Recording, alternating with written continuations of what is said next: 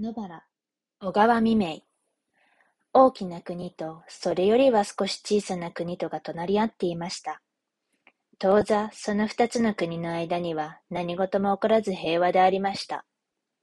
ここは都から遠い国境であります。そこには両方の国からただ一人ずつの兵隊が派遣されて国境を定めた石碑を守っていました。大きな国の兵士は老人でありました。そうして小さな国の兵士は青年でありました。二人は石碑の立っている右と左に番をしていました。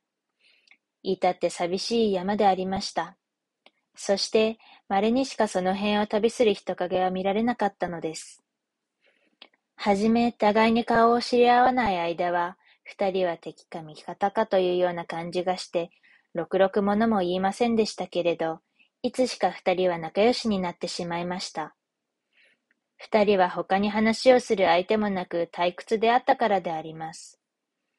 そして春の日は長く、うららかに頭の上に照り輝いているからでありました。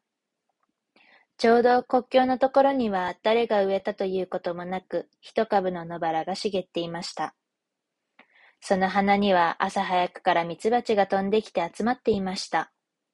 その心よい羽音が、まだ二人の眠っているうちから夢心地に耳に聞こえました。どれ、もう起きようか、あんなにミツバチが来ている、と二人は申し合わせたように起きました。そして外へ出ると、果たして太陽は木の梢の上に元気よく輝いていました。二人は岩間から湧き出る清水で口をすすぎ、顔を洗いに参りますと顔を合わせました。やあ、おはよう。いい天気でございますな。本当にいい天気です。天気がいいと気持ちがせいせいします。二人はそこでこんな立ち話をしました。互いに頭を上げて辺りの景色を眺めました。毎日見ている景色でも新しい感じを見るたびに心に与えるものです。青年は最初将棋の読み方を知れませんでした。けれど老人についてそれを教わりましてから、この頃はのどかな昼頃には、二人は毎日向かい合って将棋を指していました。はじめのうちは老人の方がずっと強くて、駒を落として指していましたが、しまいには当たり前に指して、老人が任されることもありました。この青年も老人も至っていい人々でありました。二人とも正直で親切でありました。二人は一生懸命で将棋盤の上で争っても心は打ちこ打ち解けていました。いやあ、俺はま、これは俺の負けかいな。こう逃げ続けでは苦しくてかなわない。本当の戦争だったらどんなだか知れん。と老人は言って大きな口を開けて笑いました。青年はまた勝ちのみがあるので嬉しそうな顔つきをして一生懸命に目を輝かしながら相手の王様を追っていました。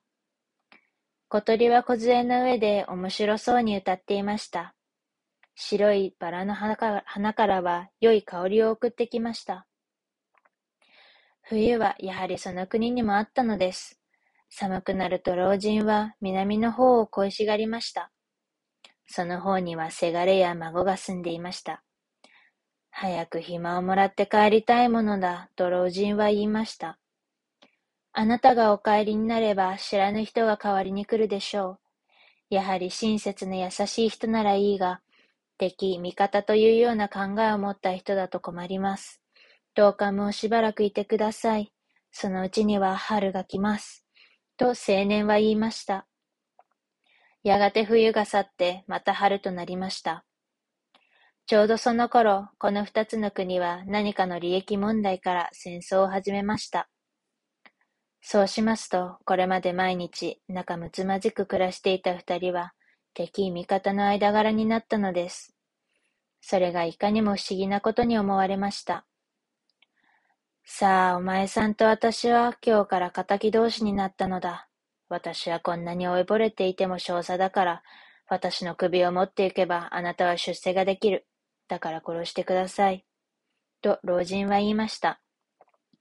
これを聞くと青年は呆れた顔をして、何を言われますか？どうして私とあなたとが仇同士でしょう？私の敵は他になければなりません。戦争はずっと北の方で開かれています。私はそこへ行って戦います。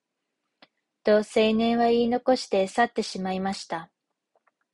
国境にはただ一人老人だけが残されました。青年のいなくなった日から老人は呆然として日を送りました。野原の花が咲いて、ミツバチは日が上がると暮れる頃まで群がっています。今戦争はずっと遠くでしているので、たとえ耳を澄ましても、空を眺めても、鉄砲の音も聞こえなければ、黒い煙の影すら見られなかったのであります。老人はその日から青年の身の上を案じていました。日はこうして経ちました。ある日のこと、そこを旅人が通りました。老人は戦争についてどうなったかと尋ねました。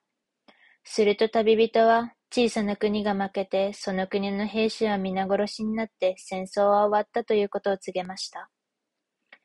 老人は、そんなら青年も死んだのではないかと思いました。そんなことを気にかけながら石碑の礎に腰をかけてうつむいていますと、いつか知らず、うとうとと居眠りをしました。彼方から大勢の人の来る気配がしました。見ると一列の軍隊でありました。そして馬に乗ってそれを指揮するのは、かの青年でありました。その軍隊は極めて静粛で声一つ立てません。やがて老人の前を通るときに、青年は黙礼をしてバラの花を嗅いだのでありました。老人は何か物を言おうとすると目が覚めました。それは全く夢であったのです。それから一月ばかりしますと、野原が枯れてしまいました。その年の秋、老人は南の方へ暇をもらって帰りました。